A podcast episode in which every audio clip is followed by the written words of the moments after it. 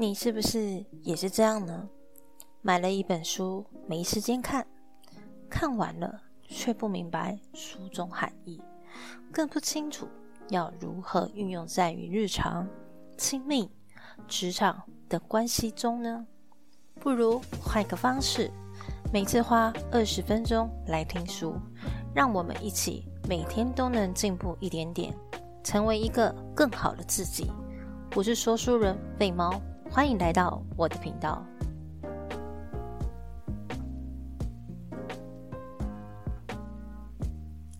Hello，大家好，我是废猫，欢迎来到第七集啦。在开始之前呢，先更新一下最近的近况。最近的近况其实我觉得还蛮悬殊的。为什么悬殊呢？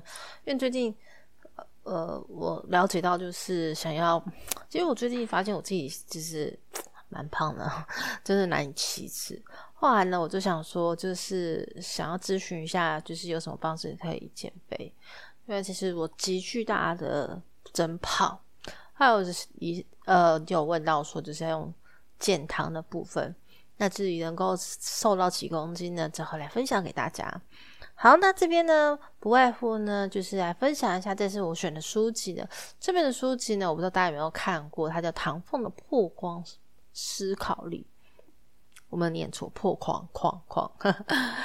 那我为什么会选这本书呢？其实主要的目的是在于，就是了解自己。为什么我想要了解自己？其实简单来说，就是我其实想要，因为在这近期间，这这几年间，我一直都想办法让自己每天增加进步一点点。至于为什么想要进步呢？第一一件事情。我觉得是在找罪受吧，就是我自己可以平凡一生，或者或者是说不用学习这么多，但是我总是我不能说我自己有太多的求知，因为我想要了解更多，让自己如何让自己更跳脱框架去看待每件事情，所以造就我一个很奇特的行为，就是我很习惯性的透过。第三者角度看这件事情，但是呢，如果说我连思考逻辑都没办法跳脱框架的话，我要如何学习更多呢？所以我想说，选的这本书呢，透过这本书来就是重点整理，也顺便分享给大家。而这本作者呢，就是杨倩荣，是来采访唐凤的。那唐凤作为口述，在他的成长过程以及现阶段他是怎么运用很多的方式，所以我今天呢特地用心智图的做重点整理。当然他没有做的详尽的，但是今天呢，我想要这透过这本书呢，对于思考、对于工作、对于学习，甚至呢阅读如何开启深度思考，以及在我们未来唐凤是怎么思考这件事情。后来呢，我会做个总结，跟大家分享几个重点。好的，那对于为对于思考这件事情呢，其实唐凤他有自己的想法，就是他从求学从小的时候呢就开始建立知识系统这件事。那我觉得也蛮好奇他是如何建构知识系统的。好，那在这很简单，其实在他求学过程，他其实是一个智商一百六的。优等生，但是对于好是在从他国小的时候，他就开始决定做自学这件事情。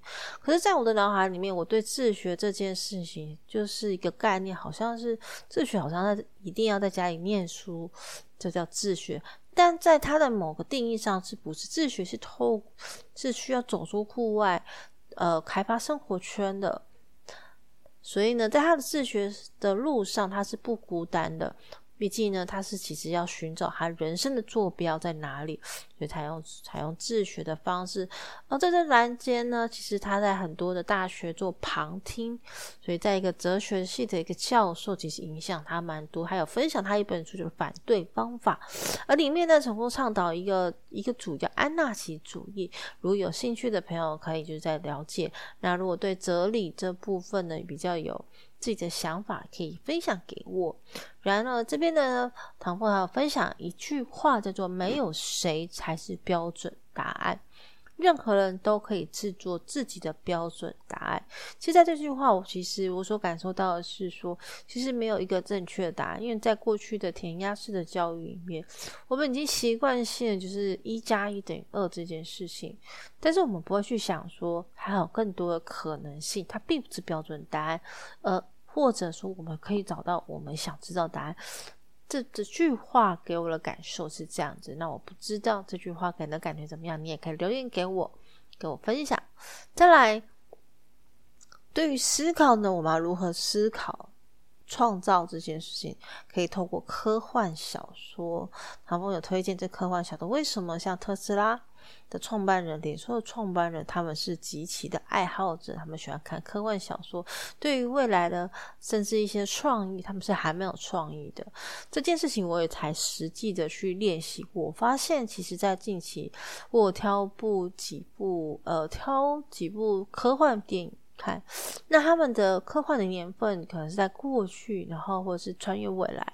但是那时候我看的那个年份是二零二六时候。其实我刚一点开的时候，我就觉得 Oh my God，觉得未来长这样哦。然后当我看的时候，我其实还蛮沉醉在里面，就有点分不清现实。虽然我们现在的科技已经很进步，已经很进步在 AI 了，但是在那那个。这部电影里面，我所感受到是，Oh my God，原来是这样子哦。然后觉得，然后透过电影所呈现的一些的内容，引发我更多的思考。所以我证实一件事情：科幻小说可以带来思考力。毕竟呢，他们对阅读这件事情，它可以开度，就是我们脑中的深度性的去思考。甚至呢，科幻小说也会提供在我们踏入下一个世界的相处方式是什么。好，后来呢，我们有这本书有提到过，就是现行教育的枷锁。怎么说呢？因为前面我有分享，这个世界没有谁是标准答案，任何人都可以制作自己的标准答案。嗯，没有错，清楚的见解的确非常的重要。而知识呢，其实它是必须透过讨论才能产生价值。唐凤讲过一句话：“我成年以后就没有做任何事是把别人比下去。”呃，那个智商一六零，并不是要把别人比下去用的。这句话其实还蛮。影响我蛮透彻的。怎么说？其实，在我求学过程中，包含现在，其实我一直都很羡慕一些优等生、模范生，他们智商超高的。为什么呢？因为呃，我从小，不要说从小，应该说绝大多数人，其实已经在这教育体系里面，呃，生成长过来。大多数是用成绩去定定自己的聪明才智，而那个时候我也非常的羡慕，而一部分我会羡慕是因为好像成绩好就被人家看中，好像成绩好就被人家夸奖，就是看得到的感觉。但是唐梦这句话觉得说，他认为说我智商这么高是先天，但是嗯，我并没有让我要用我的聪明去把别人比下去，这句话让我觉得有点小小的温暖。嗯，所以大家分享大家，其实我还蛮看好未来，就是如果用更好的方式，在这社会上会是怎么样的？为什么呢？因为其实唐凤有分享一一句话，叫做“以更好取代竞争”。怎么说呢？在他童年，其实他有罹患先天性心脏病，这件事情让他导致就是一直不断不断的动手术，不断动手术。但是呢，毕竟。呃，很多人说好人不长命，但是对于他来讲，他其实有一点点这样想法吧。但是如果我是他的话，我智商这么高，可是我身体弄得不好，其实我就觉得，那我对社社会上有什么贡献？如果大家不要那么竞争，就是他是采一个很，我觉得这是公平，对啊，就算我智商就怎么样，但是能为这个世界。多增加点价值，以及贡献这件事，在他这件事情，我看到了贡献，因为他说分享价值就不会消失啊，而且分享我也并没有损失。这句话其实蛮特别的，它比较有影射到就是我们现在目前的商业模式，大多数的商业模式都会就是呃，你今天开发了新的技术、新的产品，有关于就会去申请专利。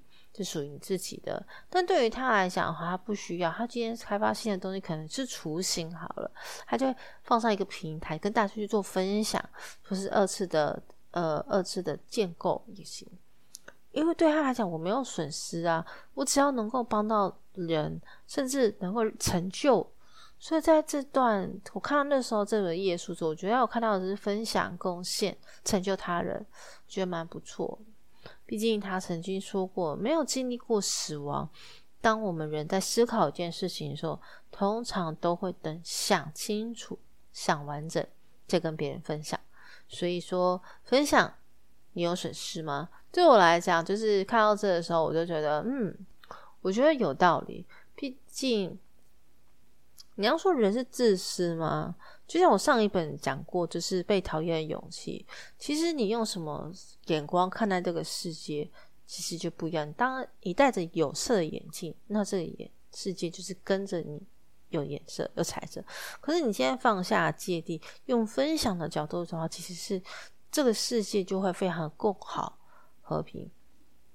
我觉得这个概念蛮好的。对，所以对于思考呢，有如何建构知识系统；而科幻呢，小说在思考力，以及现在现行教教育的枷锁呢，有什么？后来呢，我们也可以用更好的方式取代竞争。对于教育这件事情是非常重要。其实他也在提倡关于教育以更好的方式取代竞争。但工作可不可以呢？也是可以的。好，对于工作呢，我们要如何更好呢？其实，在他的一个工作体系，他们一个主管呢，他们倡导一个件事情，就是他们希望提员工呢提供百分之二十的工作时间呢，因为他们希望员工能够自由钻研自己的兴趣。因为当你去做研究的时候，你自己就是这个研究的引导者，你就是个大人，所以他们希望你在他们的工作职场上的系统里面。像你在传达事情的时候呢，因为当你开始变成大人的时候呢，你在传达一个理念的时候，因为当你职位不同的时候，思考力也会不同，逻辑就不同，位置不同，做法不同，沟通也会不同，所以你就想办法把自己理念讲得越清楚，也希望越多人加入这件事情的研究。那如何共创呢？其实共创这件事，他来讲就是把每个员工当成。创业伙伴对待，因为这样子呢，他们就会当个大人。当个大人这件事情，其实我要怎么去说明？其实很简单，你可以这样思考这件事。呃，我刚刚也前面有提到，就是当你的位置不同的时候，你所看待的眼界就会不一样，你看到的点就不一样。比如说，如果你今天只是一个员工好了，你看了员工的。呃，你会觉得哦，怎么那么多的拉里拉杂的问题，好烦哦，或者要做不做。但是如果说你今天在管理者的时候，你就会看到，哎，我要如何把这件事情完成，把这个流程呢做得更顺畅。那你今天到老板的位置是，哎，我要如何让这间公司呢？是你思考的点就不一样了。所以当个大人，他其实是有好处，那当然也有坏处啊。因为第一呢，压力压力也会跟着不同。好，那这边他有分享到，就是那如何共创呢？还有分享一个数位工具，叫做建立线上看板。怎么说呢？因为它的好处其实就是可以让每一个人的工作进度很清楚。像我们在开会的时候呢，只需要问三个问题就好了。诶，你昨天做了什么？你今天早上做了什么？啊，那有什么地方卡住的呢？问这三个句话呢，只是在确定彼此工作的状态，就是询问对方是否是需要帮助的。这样子的工作态度会可以建立一个共创一个氛围里面。那再是共感，其实我那时候看到共感，就是我看的不是很清楚哦。我真的了解哦，所谓的共感是第一，你要善用科技，先建立工作流程。这样子的话呢，对于那些刚进入职场的人，其实他有分析到，就是这些刚进入职场的一些员工的人员，其实能动性都很好。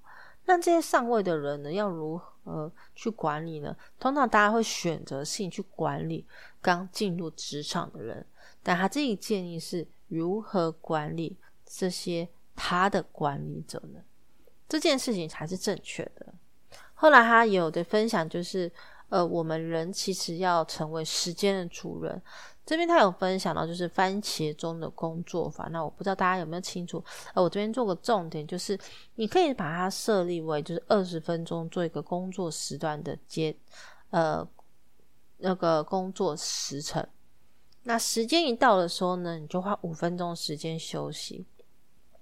这样子你就会养成今日是今日毕，因为呃比较会有点想说，呃，你可以说是圆圈日，或者是说不被打扰。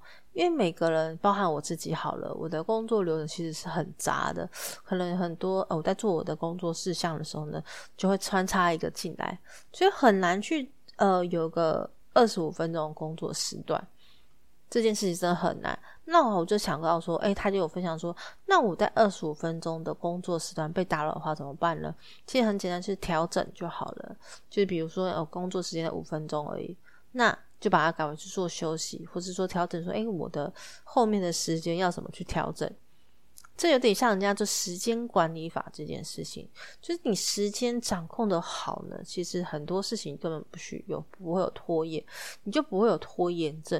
所以，呃，这个方法也可以就是做你自己本身有拖延症，像好比说是我好了，其实我很会拖延很多事情，呃，这可能是从过去累积成的坏习惯。当然，会有有好或不好嘛，其实看个人见仁见智啊。但是至少它唯一的坏处就是说，你没办法养成今日是今日毕。相同的一件事情就是，比方说你的言行会不太合一，它呃影响到你的言行。为什么？因为其实今天有小插曲，就是我今天在跟我的友人说，就是哎，当初不是说今天要呃把这笔钱给对方吗？但是你先要改口。这件事情可以从小地方去看得出来，他他言行合不合一，或者他的工作态度。所以那个时候我就觉得，哎，我是不是也是这样？只是小小的题外话了。好，这边拉回来一件事情就是，还有就是分享到，就是善用新工具。为什么呢？因为这样子的话，新服务可以省吃。因为他有分享到时间，就是包含他在做餐点这件事。因为其实他在做唐凤在接政府的工作的时候，其实就是很正常、很正规的时间，就是早上八点就要起来，诶六点就要起来，然后进，然后进，然后起来看他的文件啊。但是呢，我们他要去做早餐，大多数的人都会花时间去买菜、选菜、切菜，而他选的不是，就是他选的就是新的服务，就是什么。什么享食这件事情，就是很多的，我不知道现在有没有这种机构了，因为我特别去查，它的概念就是说，哦，他把你要准备的菜的今天的餐点呢，就把它切好了、洗好了、包装起来，然后你当天起来的时候呢，就只要把它拌一拌、炒一炒就可以了，就有点像就是呃，从简生活嘛。有有一点点像中年生活，像我自己出门的时候，我自己本身的衣柜里面就没有很多很多衣服，就是很重复的颜色或重复的呃重复的形式。但是不是说哦我很懒得买衣服，我没钱买衣服，不是，只是因为我不想要花太多的时间去选衣服、看镜子，因为对我来讲时间很重要，我要省那个时间。呃，他。防缝呢，也是用这样的的模式去做，因为第一，我用想用新的服务，我再把时间缩短，这样我可以把它做更多事情。那这边他有分享一句话，阿德勒常曾经讲过这么一句话，那今天我分享给大家，就是除非你运用纪律，让你的心灵自由，不然无法达到真实的自由。这句话让大家试试心所体悟一下。好，那他有分享，就是 GTD 工作法。那这是由大卫·艾伦高阶管理人教练分享的。好，再来就是领导不是管理，这是管理工作的部分。因为在他的工作里面，他是在做。他的职位是在做水平协调者，他对他管理他的团队呢，他是不下命令的，他几乎是让成员制定工作目标，有比呃，比如就是好比说 OKR 一样，所以在他们团队里面呢，每一个人都只需要公开自己工作内容，协助彼此完成目标。这件事情其实，在大多数的亚洲企业。其实是很难达成的，但是我据我所知，在于就是欧美企业里面，在台湾已经有几个就是比较新创的行业，已经有朝着这方面做进行了。我觉得我还蛮看好未来的。那对于学习这件事情呢，学习呢，其实在唐凤的内心中，他认为学习就是自我启蒙。其实你就是在培养无用之人。就比方说，我们这次的十二年国教，他比较在提倡，因为他自己在教育部，他比较期望一件事，就是在这个教育里面，大多全部的老师要学会的是要学习如何引发学生对学习的兴趣。甚至不要物化学习者，因为毕竟人不是物。所以，如果老师能够放下教的观念，学习、聆听跟观察的话，其实小孩子你就会慢慢去了解小孩子到底要学什么。因为过去我们传统的现行教育里面都是，呃，老师说了算，或者是说老师很想要教我们。没有错，但的确他们的天职，老师的确要该教我们，不知道老师来干嘛的，对吧？但是，呃，但大多数的家长都有一个疑虑，就是我不知道我小孩子之后要做什么，小孩子对我未来要做什么。当他们不理解的时候呢，就会进而就是帮孩子选一条路走，或者是。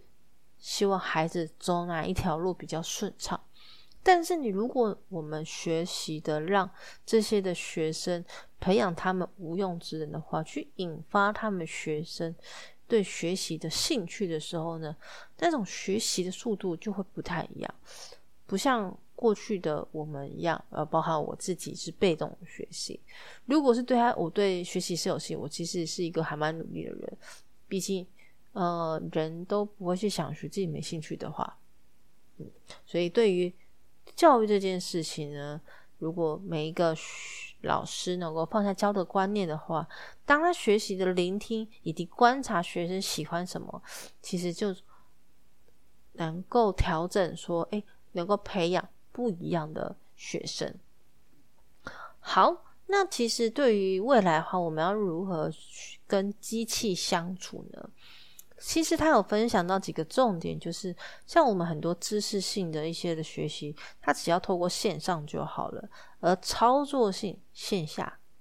比方说，就是像我们呃农业好了，那些农业理论啊，还有这什么草啊，还有那些这些，只要透过线上去做了解了，那实地操作像如何播种啊、施肥这件事情，就是线下。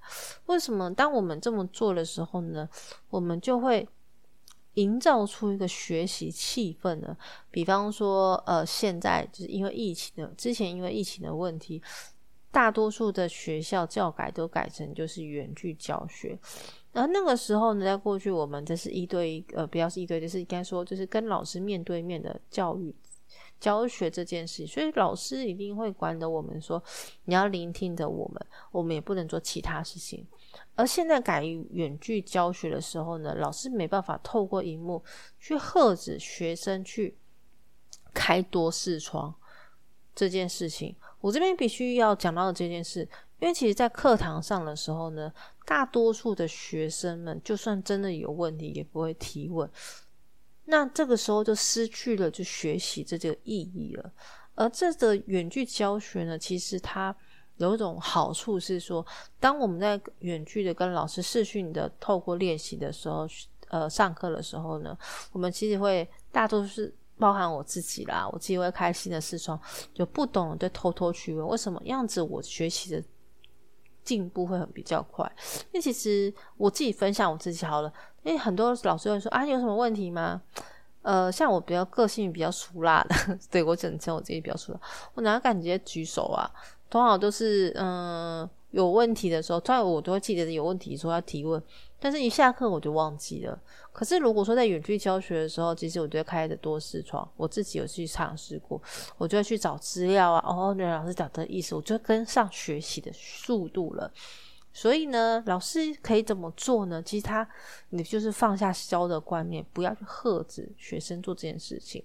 毕竟我讲句比较直接的，会想要学习的学生们。一定会学习。但是如果你要如何让更多学生对学习有兴趣，这就是我们教育该去思考这件事情。所以远距教学呢，其实它可以就是，如果你自己本身在做远距教学的话，就线上教学的话，建议用善用外挂。而你第二个重要的点就是，你要去学习营造学习的气氛，让大家觉得这学习的气氛是和乐融融，是有热度的这件事情。好，再来就是营造可犯错空间。这件事情就是好比说，嗯，我们在学习英文好了。过去我们在学习英文的时候，我们都注重就语法、音标，k k a a a 呃，k k k 什么之类的。但是在呃国外，其实你就算用一个很破的英文跟他沟通的话，他们其实都听得懂的。那就代表一件事情，其实我发现到一件事，就是其实我我从我国小的时候，我在学习英文其实是很缓慢的，因为我我怕说错。有没有发现到，就是其实现在很讲话很流利的那些的 A B C 或是呃，简单说是外语能力很强的人，其实他们都是。常用口语去用，一开始的起初都是，我相信不是每一个人都是先天口语都很强的，都是从错的方式去做成长。可是因为我很多人说啊，我就没有环境呢，其实不是，其实是我们的教育里面，我们没办法去营造出学生其实可以犯错，所以进而现在开始有改掉，就是关于英文这件事是，呃，可能营造。学习的空间之外，也要营造出你可以容忍你自己，包含你自己也是要接受自己可犯错。又怎么说？因为在过去几年前的时候呢，我刚刚有讲到，其实我外语能力不是很强，但是我去国外的时候呢，也第一个是为了求生存，因为怕饿嘛。第二个件事其实。你没差了，因为就算说错了也没有关系，因为第一你就会敢讲。当你持续的敢讲的时候呢，文法这件事情就不再注重，因为当你越注重的话，你就会影响口语的顺畅。所以，对于营造可犯错空间这件事情，对于教育、对于学习这件事情，是一件非常重要的事情。好，接下来我要讲到就是阅读开启。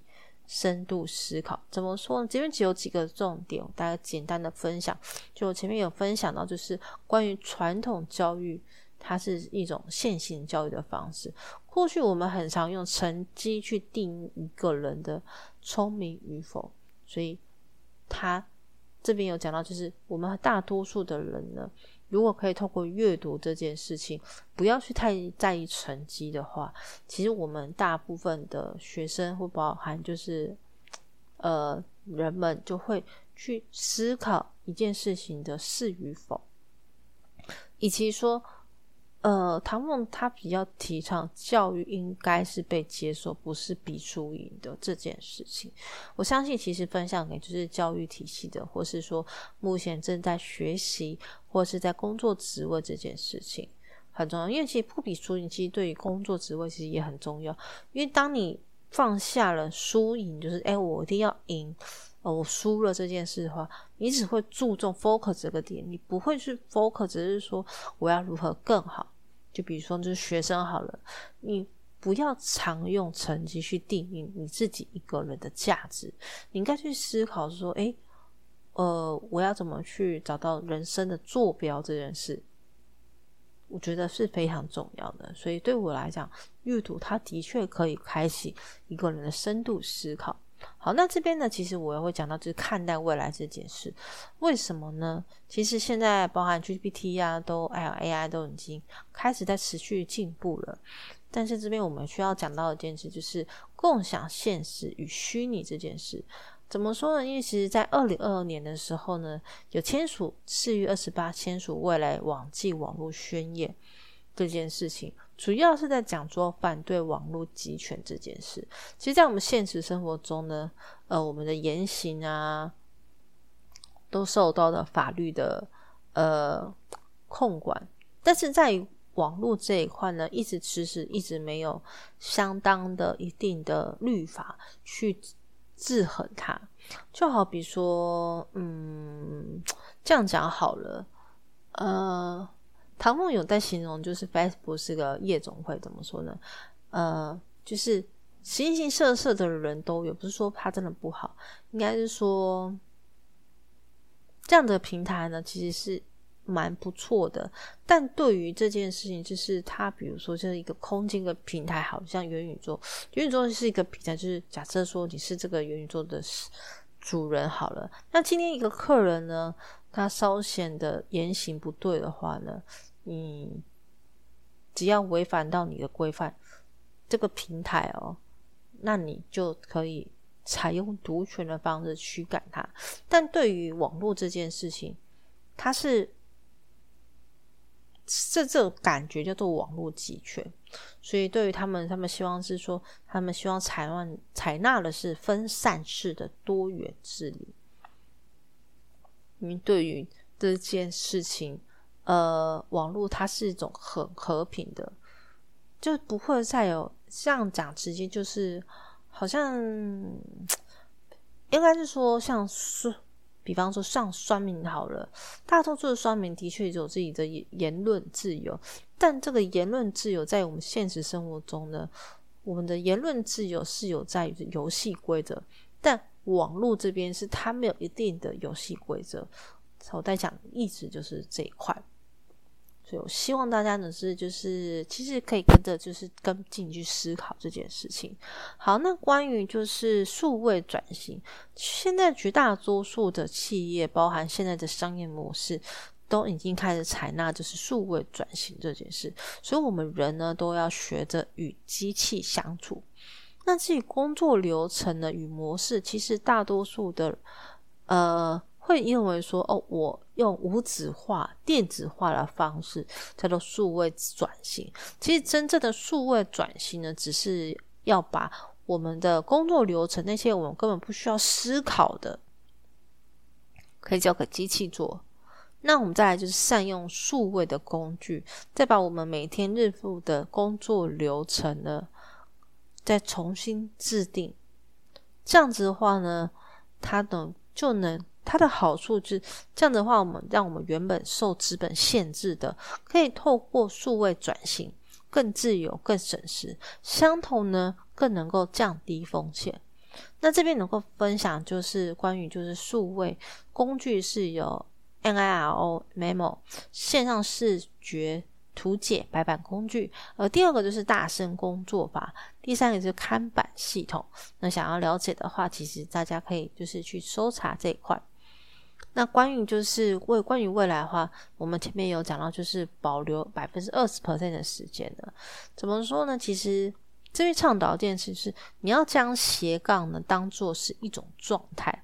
这样的话呢，你在于怎么说呢？因为这一集是真正，他在讲的意思是说，当你你像我自己好了，我自己把工作时间是十二个小时，那。一天就二十个小时，我几乎把十二小时时间贡献在这里，我没有把其他的时间去经营我其他的生活以及我的交友圈、生活圈。那如果说我透过保留百分之二十的时间的话呢，简单来说就是十二个小时，数学来喽，二十 percent 的话，大概是每天花个两。呃，两个小时到三个小时时间呢，我去学习我有兴趣的东西，或是我去认识我有兴趣的这个生活圈的话，哪怕是说，呃，今天我在这个职位了，没有办法再经营下去了，那我把这个我百分之二十的时间，我所经营的人脉，我也好比较跳脱到这个圈态里面，所以。这边讲到一件事是工作呢，你在你的工作职场，它不是一个竞争关系，它是一个伙伴关系。所以这样子共好共创的心态，你会建立起一个很水平式的，嗯，水平式的一个和平相处的模式。在我的看来，看点是这样子的。好，那这边呢，就是简单做跟大家做个总结。哈，其实这本书呢，我比较没有办法像，就是像之前前几本书，就是讲多一点，就是怎么去用在生活形态。因为我真的认为，就它每一句都是重点。但是呢，这本书其实给我的总结，我所了解到的就是，我们不要用外在的尺度去衡量自己，因为给予比拥有还要够有价值。这两句话其实，呃，我送给自己，也送给各位。因为其实大多数的人，包含我自己，我很习惯性用外在的眼光、外在的呃成绩去觉得我自己好与不好。比方说像钱，大家好有钱哦，啊，我没钱，我好没用。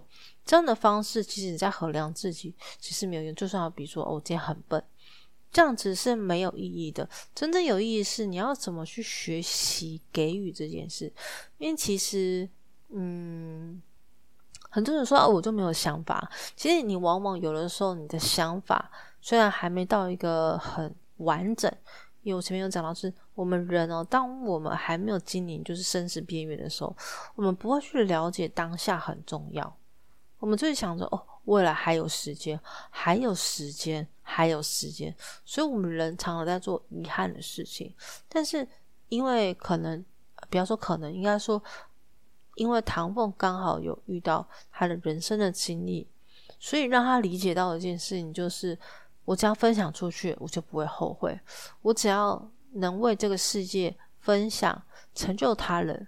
所以在我这，在我的观点，我看到他这件事情，就是，哎，其实这世界可以更好，可以共好，可以共创，可以共改，但是。唯一的一件事情就是，当我们不再这么做的时候呢，我们是给予，我们不要去再说我们要一定要拥有很多，因为毕竟这是颠倒的。当你一直在学习给予的时候呢，其实你就是在给予有价值的东西。那以上呢是我今天的读书心得分享，也希望我今天这简短的分享能够帮助到大家。节目到了最后的尾声了，如果。你想留言给我，欢迎到 Apple Podcast 订阅、分享留言。我们下集见，拜拜。